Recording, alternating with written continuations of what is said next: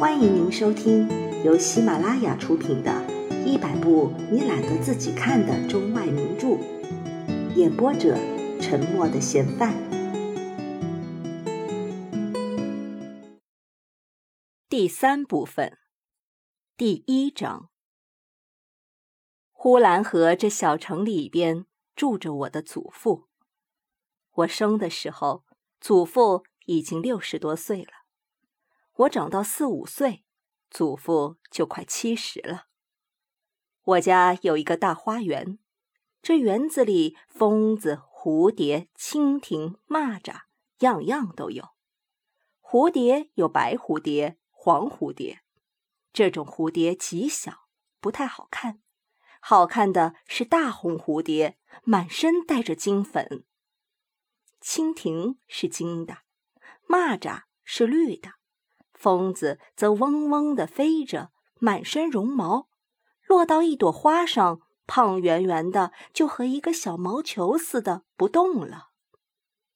花园里边明晃晃的，红的红，绿的绿，新鲜漂亮。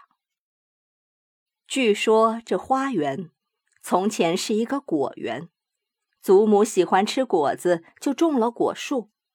祖母又喜欢养羊。羊就把果树给啃了，果树于是都死了。到我有记忆的时候，园子里就只有一棵樱桃树，一棵李子树。是因樱桃和李子都不大结果子，所以觉得它们是并不存在的。小的时候，只觉得园子里边就有一棵大榆树，这榆树在园子的西北角上。来了风，这榆树先笑；来了雨，大榆树先就冒烟了。太阳一出来，大榆树的叶子就发光了，它们闪烁的和沙滩上的蚌壳一样了。祖父一天都在后园里边，我也跟着祖父在后园里边。祖父戴一个大草帽，我戴一个小草帽。祖父栽花。我就栽花，祖父拔草，我就拔草。当祖父下种种小白菜的时候，我就跟在后边，把那下了种的土窝用脚一个一个的溜平。哪里会溜得准？东一脚的，西一脚的瞎闹。有的把菜种不单没被土盖上，反而把菜籽儿踢飞了。小白菜长得非常之快。没有几天就冒了芽了，一转眼就可以拔下来吃了。祖父铲地，我也铲地，因为我太小，拿不动那锄头杆，祖父就把锄头杆拔下来，让我单拿着那个锄头的头来铲。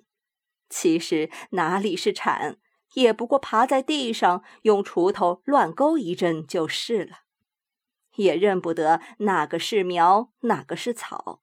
往往把韭菜当作野草一起的割掉，把狗尾草当着骨碎留着。等祖父发现我铲的那块满留着狗尾草的一片，他就问我：“这是什么？”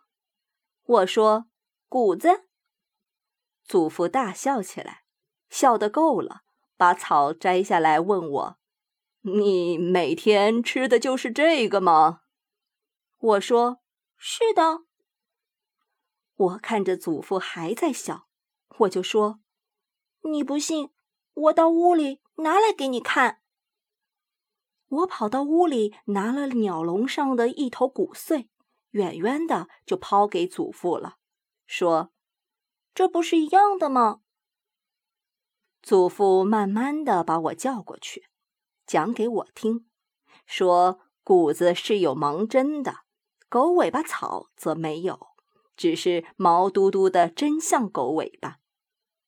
祖父虽然教我，我看了也并不细看，也不过马马虎虎承认下来就是了。一抬头看见了一个黄瓜长大了，跑过去摘下来，我又去吃黄瓜去了。黄瓜也许没有吃完，又看见了一个大蜻蜓从旁飞过。于是丢了黄瓜，又去追蜻蜓去了。蜻蜓飞得多么快，哪里会追得上？好在一开初也没有存心一定追上，所以站起来跟着蜻蜓跑了几步，就又去做别的去了。采一个倭瓜花心，捉一个大绿豆青蚂蚱，把蚂蚱腿用线绑上，绑了一会儿，也许把蚂蚱腿就绑掉了，线头上只拴了一个腿，而不见蚂蚱了。玩腻了。又跑到祖父那里去乱闹一阵，祖父浇菜，我也抢过来浇。奇怪的就是，并不往菜上浇，而是拿着水瓢，拼尽了力气，把水往天空里一扬，大喊着：“下雨了，下雨了！”太阳在园子里是特大的，天空是特别高的，太阳的光芒四射，亮得使人睁不开眼睛。亮的蚯蚓不敢钻出地面来，蝙蝠不敢从什么黑暗的地方飞出来。是凡在太阳下的，都是健康的、漂亮的。拍一拍，连大树都会发响的；叫一叫，就是站在对面的土墙都会回答似的。花开了，就像花睡醒了似的；鸟飞了，就像……鸟上天了似的，虫子叫了，就像虫子在说话似的，一切都活了，都有无限的本领，要做什么就做什么，要怎么样就怎么样，都是自由的。倭瓜愿意爬上架就爬上架，愿意爬上房就爬上房。黄瓜愿意开一个谎花就开一个谎花，愿意结一个黄瓜就结一个黄瓜。若都不愿意，就是一个黄瓜也不结，一朵花也不开，也没有人问他。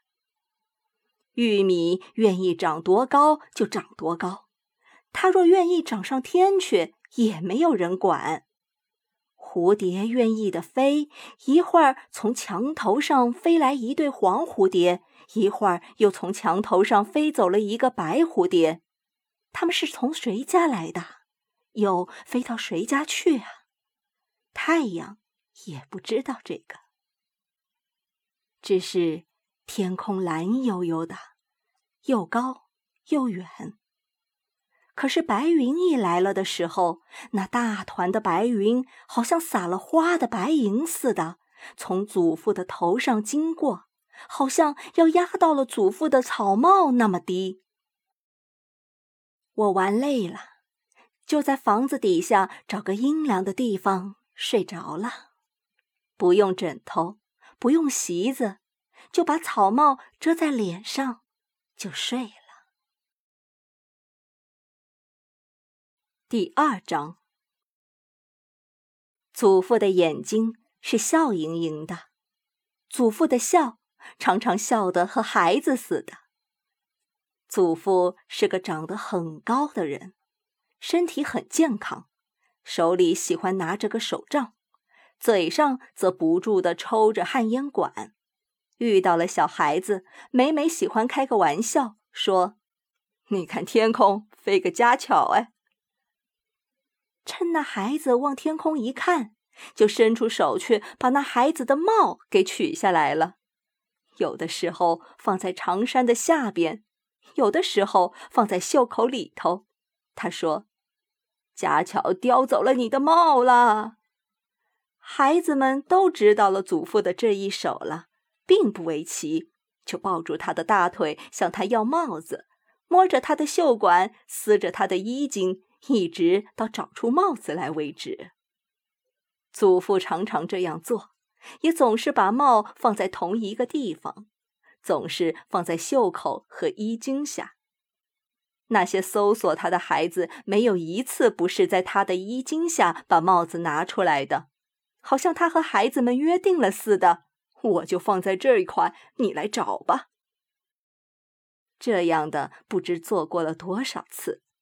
就像老太太永久讲着上山打老虎这一个故事给孩子们听似的，哪怕是已经听过了五百遍，也还是在那里回回拍手，回回叫好。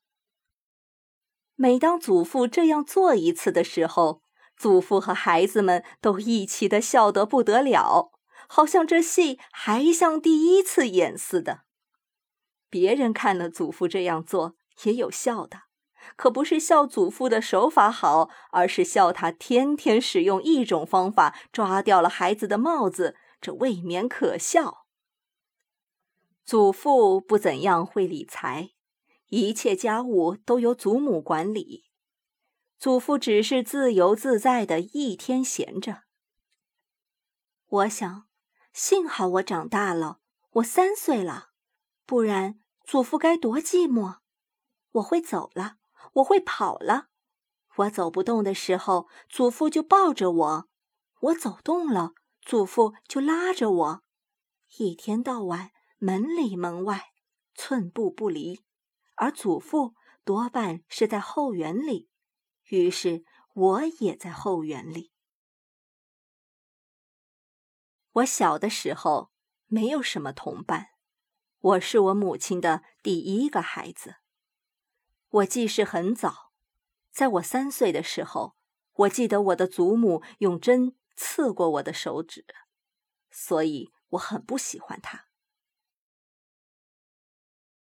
我家的窗子都是四边糊纸，当中嵌着玻璃。祖母是有洁癖的，以她屋的窗纸最白净。别人抱着把我一放在祖母的炕边上，我不加思索的就要往炕里边跑，跑到窗子那里就伸出手去，把那白白透着花窗棱的窗纸给捅了几个洞。若不加阻止。就必得挨着牌给捅破。若有人招呼着我，我也得加速的抢着多捅几个才能停止。手指一触到窗上，那纸窗像小鼓似的，砰砰的就破了。破的越多，自己越得意。祖母若来追我的时候，我就越得意了，笑得拍着手、跳着脚的。有一天。祖母看我来了，她拿了一个大针，就到窗子外边去等我去了。我刚一伸出手去，手指就痛得厉害，我就叫起来了。那就是祖母用针刺了我。从此我就记住了，我不喜欢他。虽然他也给我糖吃，他咳嗽时要吃猪腰烧川贝母，也分给我猪腰。但是我吃了猪腰，还是不喜欢他。在他临死之前，病重的时候，我还会吓了他一跳。有一次，他自己一个人坐在炕上熬药，药壶是坐在炭火盆上的，因为屋里特别的寂静，听得见那药壶咕噜咕噜的响。祖母住着两间房子，是里外屋。恰巧外屋也没有人，里屋也没人，就是他自己。我把门一开，祖母并没有看见我，于是我就用拳头在板隔壁上咚咚的打了两拳。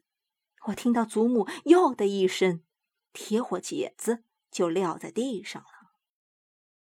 我在探头一望，祖母就骂起我来，她好像就要下地来追我似的。我就一边笑着一边跑了。我这样的吓唬祖母，也并不是向她报仇。那时我才五岁，是不晓得什么的，也许觉得这样好玩。本集播放完毕，感谢您的收听。